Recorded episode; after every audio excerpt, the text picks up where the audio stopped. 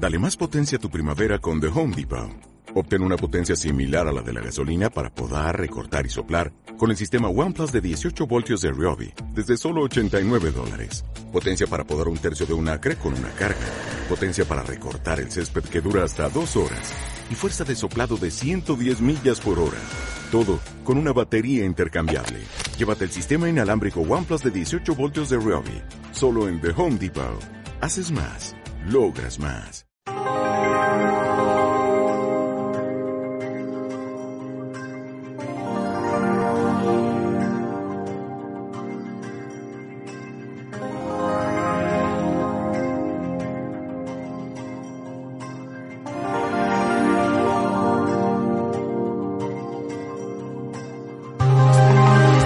Saludos, aquí comenzamos este programa Átomos y Bits. Cada semana nos acercamos para contarte lo último de la ciencia, de la tecnología, de la innovación, de las cosas nuevas, interesantes y fascinantes que ocurren en nuestro universo científico y tecnológico y lo hacemos como de costumbre de la mano de Lenovo, que tiene el portátil perfecto para lo que estás buscando. Tienes en su página lenovo.com la posibilidad de buscarlo por tipo eh, pues el que es más delgado, más ligerito, un equipo 2 en 1, prefieres un Chromebook, puedes verlo por marca, hay hasta 6 marcas de portátiles diferentes, o sea que vamos, no será por marcas, puedes buscarlo por uso, pues yo que sé, necesito más para estudiar, no, yo para videojuegos, no, lo mío es una cosa de trabajo, pues ahí cada uno tiene sus especificaciones y bueno, claro, también puedes, hablando de especificaciones, buscar eso, el procesador, el sistema operativo, el tamaño de la pantalla, o sea, si no encuentras el portátil personalizado que quieres, es porque precisamente no quieres. Porque en lenovo.com, en tecnología de leyenda, lo tienes todo absolutamente para lo que estás eh, necesitando en cuanto a portátiles se refiere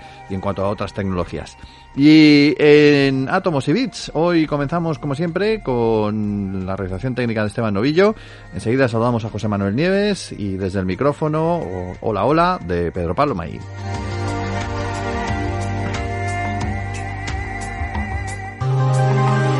Hoy en nuestro programa vamos a comenzar en un sitio donde hace mucho frío, pero lo primero de todo saludamos eh, a nuestro super gurú científico, don José Manuel, ¿cómo está usted? Hola, ¿qué tal, Pedro Pablo? ¿Te has puesto la bufanda para, para, viajar al sitio del que nos vas a hablar hoy? En Eh, nuestro programa 301. 301, sí señor, muy bien. ¿Cómo se nota que llevas la cuenta? ¿Cómo se nota que eres de ciencias, no como yo, que soy de letras y me pierdo Se me- cuando llego al se- 5? Se, me, se me van a acabar los dedos para contar. Bueno, bueno, pues ahí, ahí vamos. O sea, esto es un, esto es una huella que vas dejando ahí en el espacio a medida que el planeta va moviéndose por, por, por el universo, ¿no? Va, va quedando ahí un programa, otro programa, amiguitas del, del Ahí camino estamos. científico. Bueno, lo que decíamos, que hoy estás con bufanda, abrigo y guantes porque nos vamos a uno de los sitios más fríos del planeta, a la Antártida. Sí, nos vamos a la Antártida y concretamente nos vamos a las plataformas heladas de la Antártica. De la Antártica. Lo estás diciendo y ya me está entrando frío. Claro, eh, imagínate, eh, ahí está es el, el mar austral, el océano austral, ¿no? Y está la Antártida, lo que son es una serie de placas de hielo de, de cientos de kilómetros de espesor y debajo sigue habiendo agua, sigue habiendo mar, ¿no?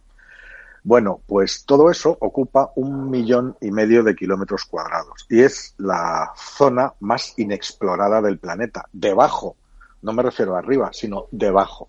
Entonces, de ese millón y medio de kilómetros cuadrados y con siete u ocho perforaciones que se han hecho hasta ahora para ver qué es lo que hay debajo de esas plataformas, porque una duda muy grande es que ahí pudiera haber alguna forma de vida, ¿no? Eh, pues fíjate, de todo ese millón y medio de kilómetros cuadrados, te decía, solamente se ha explorado una parte de terreno que equivale al tamaño de una pista de tenis. Ujú. O sea, eh, mm, conocemos nada y mejor la superficie de... ¿Perdona? Nada y menos, digo. Ni más ni menos, sí, conocemos más la superficie de Marte que lo que hay ahí debajo, ¿no?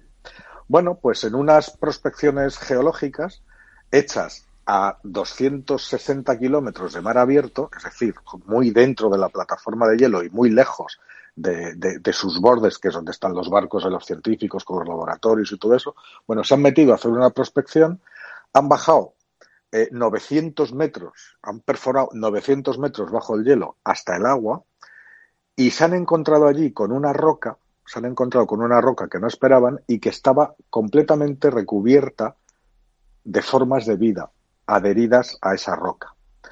Y claro, se han quedado absolutamente estupefactos porque los, los investigadores, porque no debería de haber nada allí.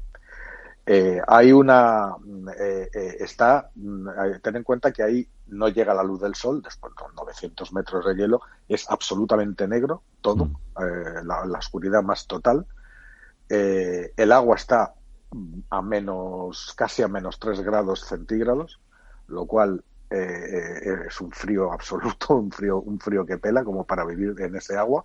Y sobre todo eh, eh, no hay ningún tipo de acceso a ningún tipo de nutriente, porque en las profundidades marinas, sobre todo para las, las especies que, las especies filtradoras como esponjas, etcétera, es decir, que no se mueven en busca de alimentos, sino que se quedan ahí y van filtrando los nutrientes que tiene el agua, que ese es el tipo de criaturas que han encontrado allí.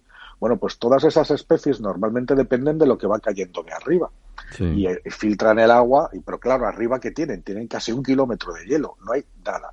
Entonces, eh, evidentemente, encontrar formas de vida allí, formas de vida, mm, te diré que algunas son parecidas a este tipo de esponjas y hay otras, otro tipo de criaturas eh, que no se sabe lo que son, no, simplemente no saben lo que son. Es uno de esos hallazgos que, además de sorprendente, plantea muchas más preguntas, muchos más interrogantes de los que resuelve. Por ejemplo, no tienen ni idea de cómo pudieron llegar hasta allí esas criaturas. ¿Qué comen? De qué, se, de qué se están alimentando exactamente. ¿Cuánto tiempo llevan viviendo en ese sitio? ¿Habrá muchas más rocas parecidas mm, en, en el entorno? Conocemos, ya te digo, apenas una pequeñísima superficie de la enorme superficie submarina que hay allí, ¿no? Eh, ¿Son las mismas especies que se ven fuera de la plataforma, es decir, donde está en mar abierto? en fin, eh, toda una serie de, de cuestiones que, claro, esto ha sido, ya te digo que ha sido un descubrimiento casual porque estaban haciendo unas prospecciones de, tipo geológico y de repente se han encontrado con eso, ¿no? Eh, ¿Qué dicen las teorías que tenemos sobre las posibilidades de vida bajo las plataformas heladas de la Antártida? Bueno, pues que, eh, que, que, la mayoría, bueno, toda la mayoría de esas teorías dirían que a medida que nos vamos alejando de mar abierto, eh, las formas de vida se irían volviendo más y más escasas hasta desaparecer por completo. ¿no? Eh, se han encontrado, es verdad, en, otras prospecciones otros tipos de crustáceos, de pececillos, mm, especies móviles, de estas que se van moviendo y que, bueno, pues puedes pensar que han llegado hasta allí y que no han encontrado nada y se vuelven, ¿no?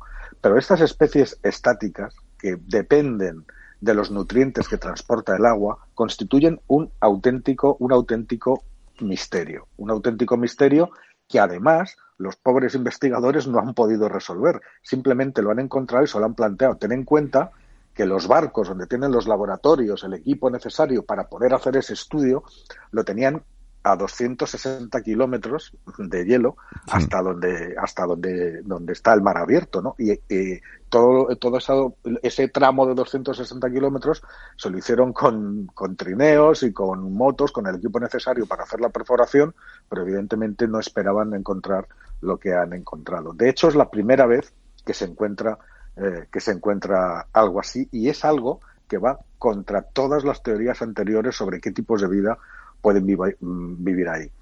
Fíjate, con los datos que han recopilado, los, los investigadores han, han calculado que esa comunidad de seres vivientes que han encontrado está ni más ni menos que a una distancia de hasta 1.500 kilómetros de la fuente más cercana de fotosíntesis, que, como sabes, eh, eh, alimenta, eh, es capaz de alimentar a organismos marinos, ¿no? Mm. Eh, eh, en fin, pues, pues lo único que pueden hacer eh, es volver allí con el instrumental necesario. Desde luego este hallazgo no se lo esperaba nadie, pero claro, insisto, hasta ahora que sepamos se han hecho siete u ocho perforaciones. Es una, es son unas condiciones de 50 60 grados bajo cero eh, en, un, en, ese desierto blanco que no hay manera, con un frío que pela y que no hay manera, es dificilísimo el acceso, la permanencia, la supervivencia allí, y en esas condiciones van a tener que hacer, eh, claro, esto no lo van a poder, dejar así, tienen que, tiene, hay que organizar otras expediciones con el objetivo directo de ya estudiar estas nuevas comunidades de, de, de animal y de organismos que, que, se han encontrado allí por casualidad. ¿Tiene fecha ya para, para, para organizar esa, esa expedición un poquito con más medios? No la, no la tienen, porque claro, ahí hay que echar el resto. Son expediciones carísimas para, para las cuales primero hay que organizar equipos, hay que buscar financiación eh, y todo eso. ¿no? El hallazgo, desde luego, es, el, es de muchísimo interés, porque tú fíjate, eh, ahora que estamos, a, a, acabamos de, de, de, de, ver cómo llegaban varias misiones eh, a Marte y van buscando vida, pues tenemos lugares en la Tierra en donde todavía no sabemos cómo es posible que la vida exista. Y estos, este tipo de organismos capaces de vivir en condiciones tan extremas, pues nos podrían incluso dar pistas para ver qué, qué es lo que tenemos que ir buscando no solo en Marte, sino en otros lugares. Fíjate, por ejemplo, en las, eh, bajo las capas de hielo de las, de las lunas heladas eh, de Saturno y de Júpiter. ¿no? Estaba pensando en eso. Estaba pensando claro, en eso precisamente porque se parece el, el, escenario, ¿no? Claro, claro, es muy similar. Entonces, aprender aquí en nuestro planeta en unas condiciones que son extraterrestres, porque en peores condiciones que esas es, es difícil encontrárselas, eh, bueno, pues aprender de las criaturas que tenemos en casa nos puede ayudar a, a, a, saber qué tipo de cosas podemos mm, esperar encontrar o podemos buscar cuando estemos por ahí fuera, ¿no? Uh -huh. Ya te digo, un hallazgo interesantísimo, muy sorprendente y una vez más, y una vez más por casualidad, una de esas casualidades que de repente cambian todas las teorías que había al respecto, ¿no? Mm, yo me he pasado, viendo toda la, esta noticia, me he pasado todo, toda la noticia acordándome de, de la película, de The Thing, de la cosa que encontrarán claro. ahí. sí. Bueno, eh, hablando de planetas, ya que hemos mmm, hablado antes, bueno, más de satélites más que de planetas, pero nos vamos desde lo profundo del océano hasta lo profundo del espacio, porque parece ser que pareciera que podría, pudiera, pudiese encontrarse un segundo planeta posiblemente habitable en uno de nuestros sistemas estelares favoritos, en Alpha Centauri. Es que, sí. tú imagínate, es que Alfa Centauri es un nombre muy bonito. Dices, ¿tú de dónde eres? Yo soy de la Tierra. Bueno, de la Tierra, yo soy de Alfa Centauri. ¿Cómo mola ser de Alfa Centauri? Y mm, sí. yo sí me iría a Alfa bueno. Centauri, hombre, solo, solamente por decir que vivo allí. Bueno, cuéntanos, bueno, cuéntanos. Alfa, pues bueno, me mm, recordarás y recordarán los oyentes también que en 2016 todo el mundo se quedó con la boca abierta cuando se encontró un planeta que llamaron Próxima B sí. y un planeta que era rocoso, como la Tierra, similar a la Tierra, orbitando alrededor de Próxima Centauri, que es una de las tres estrellas de, Alfa Centauri, precisamente, ¿no? De ese sistema estelar triple, que es el más próximo que hay a, nosotros, al Sol. No hay estrellas más cercanas que esas. Pues encontrarte un, encontrarte un, unos organismos, eh, eh, perdón, encontrarte unos, una, las posibilidades de que pueda, de que pueda haber vida en un lugar eh, que es el más cercano posible, pues en 2016 nos dejó sorprendidísimos.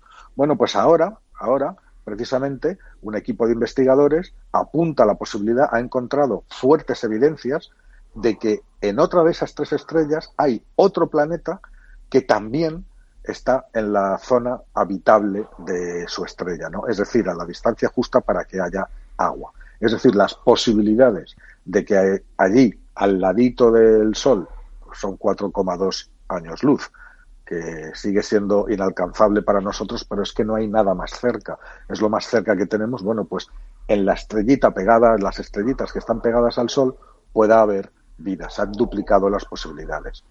Veamos, Alfa Centauri, como te digo, es un sistema triple de estrellas y eh, está formado por una estrella, por una binaria, es decir, que son próxima A y próxima B, que giran una alrededor de la otra, están, eh, están en perpetua danza, girando, orbitándose la una a la otra, una vez cada 80 años, y una tercera que está un poquito más, más alejada, que es próxima C, eh, o a la que nosotros conocemos como Próxima Centauri. Ahí es donde se ha encontrado el, eh, ese planeta similar a la Tierra, en Próxima, en, en Próxima Centauri.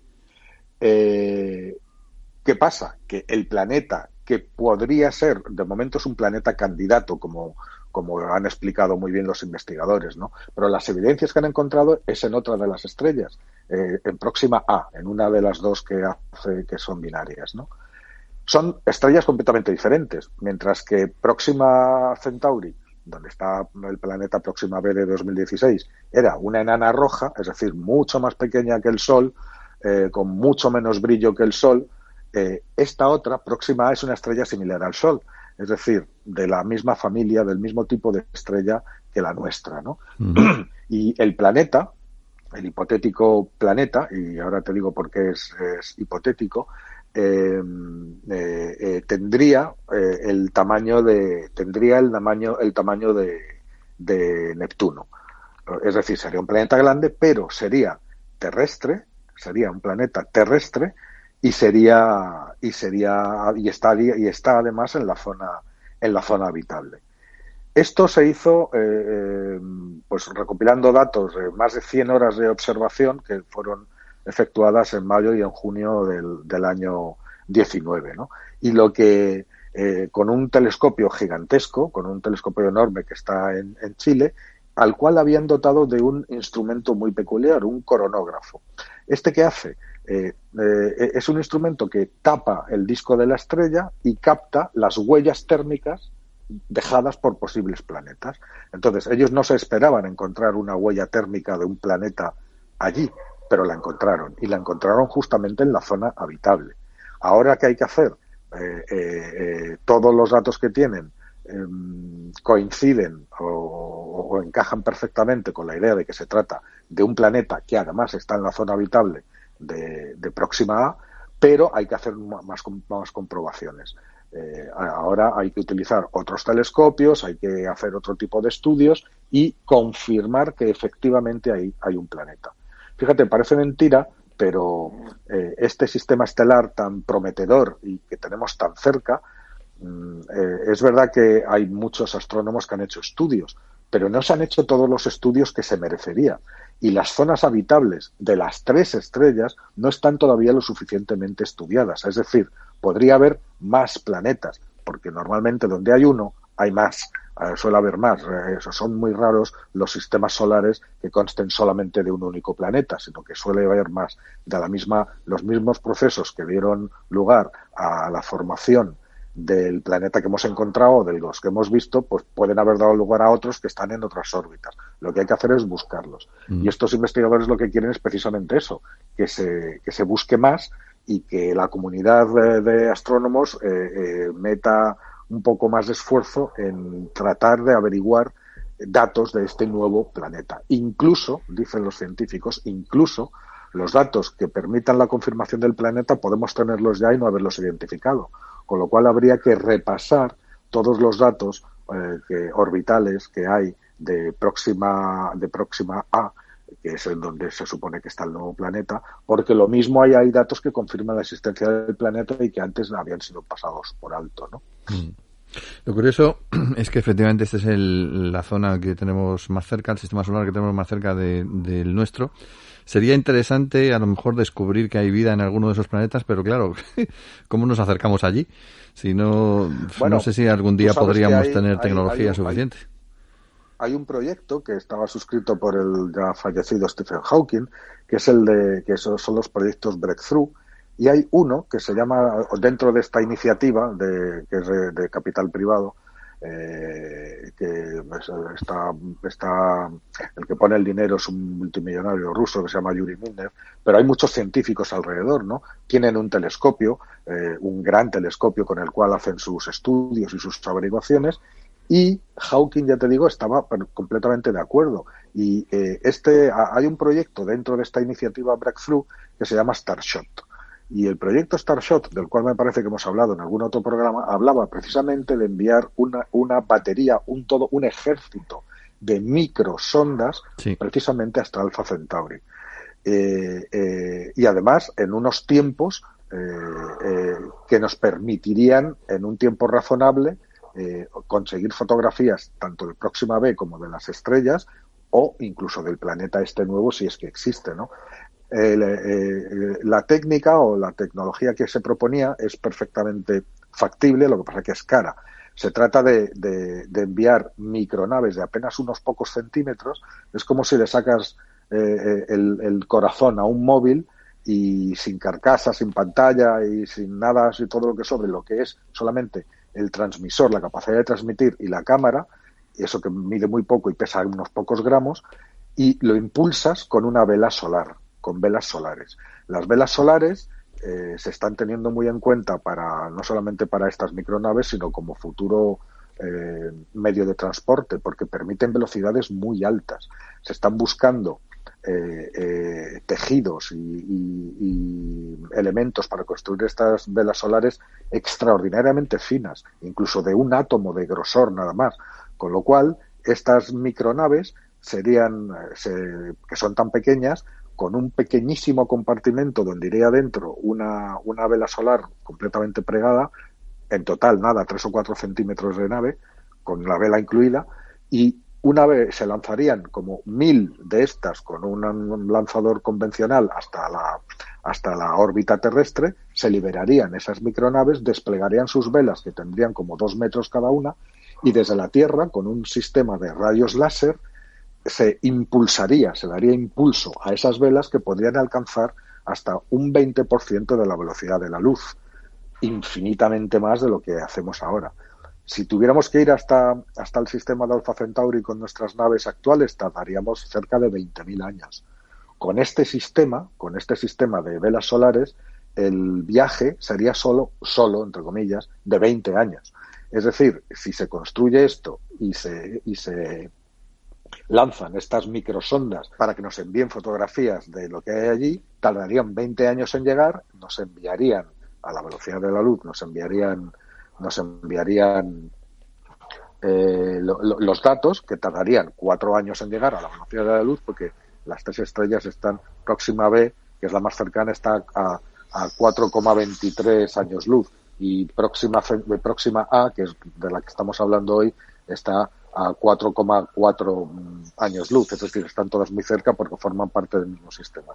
Bueno, pues en 24 años podríamos tener las primeras fotografías tanto de Próxima B como de este hipotético planeta, que no es un, no es un mal registro para ser una cosa que está tan lejos y sobre todo para las limitaciones de tecnología que tenemos para enviar naves más grandes. ¿no?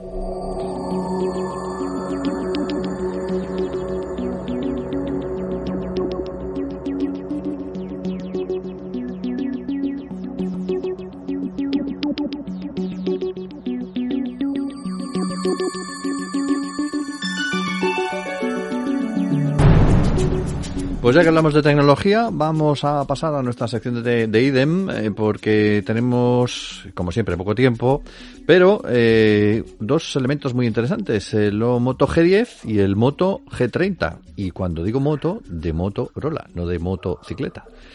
Cuéntanos. Sí, de Motorola, que como sabes es de, Lenovo. O sea, Son, Lenovo, es una empresa de Lenovo. Una de las marcas. Bueno, pues, pues ahí, ahí sí. Eh, eh la, la, la, familia Moto G de Motorola es una de las más exitosas de la gama media y probablemente la más exitosa de Motorola.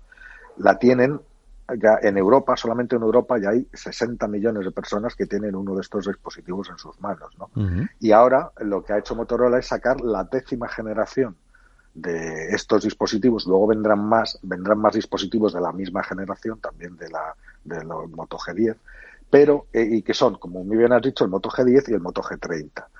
Eh, eh, ¿Qué tienen? Lo primero que tienen es un precio, que te lo voy a decir al final, pero un precio increíble. Un precio increíble para todo lo que ofrecen, ¿no? Porque los dos, por ejemplo, fíjate, tienen una cuádruple cámara, una cuádruple cámara, es decir, cuatro cámaras traseras y una delantera.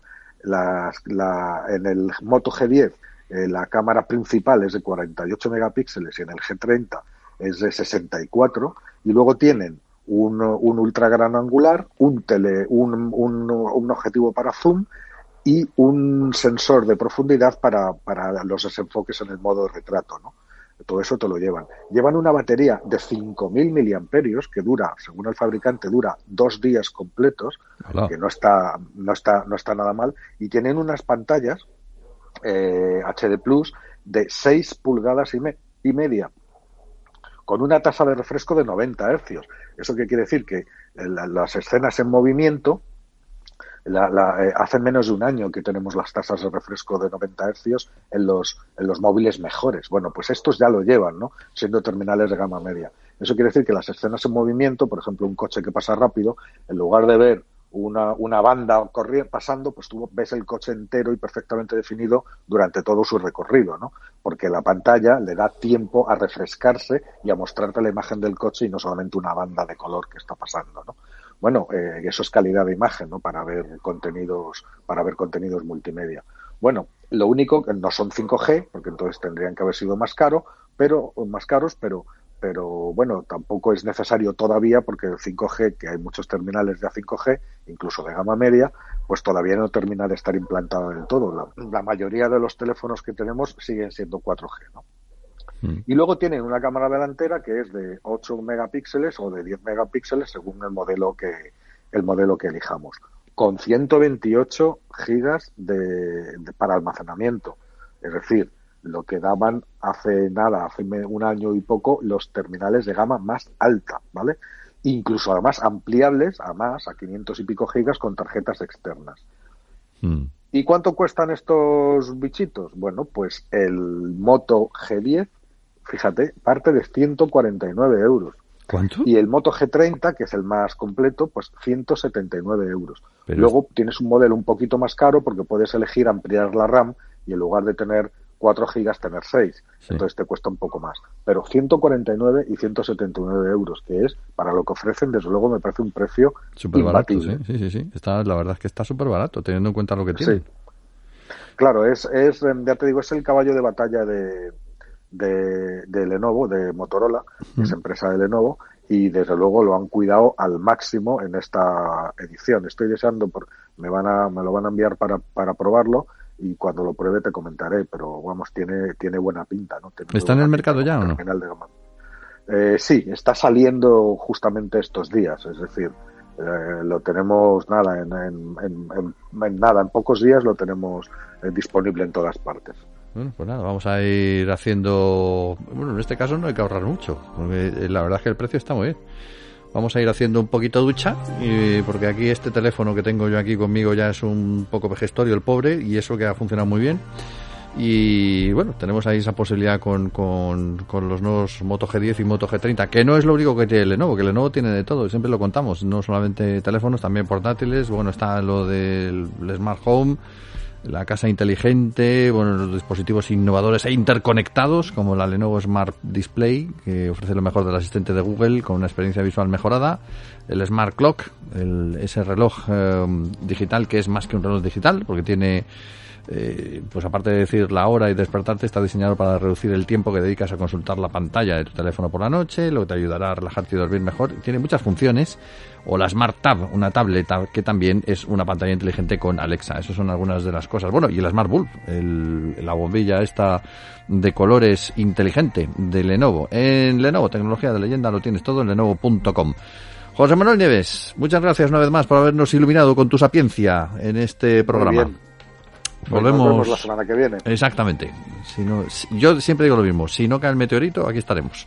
Y Esteban Novillo se ha encargado hoy de la realización técnica. En nombre del equipo, saludos de Pedro Pablo May. Feliz semana.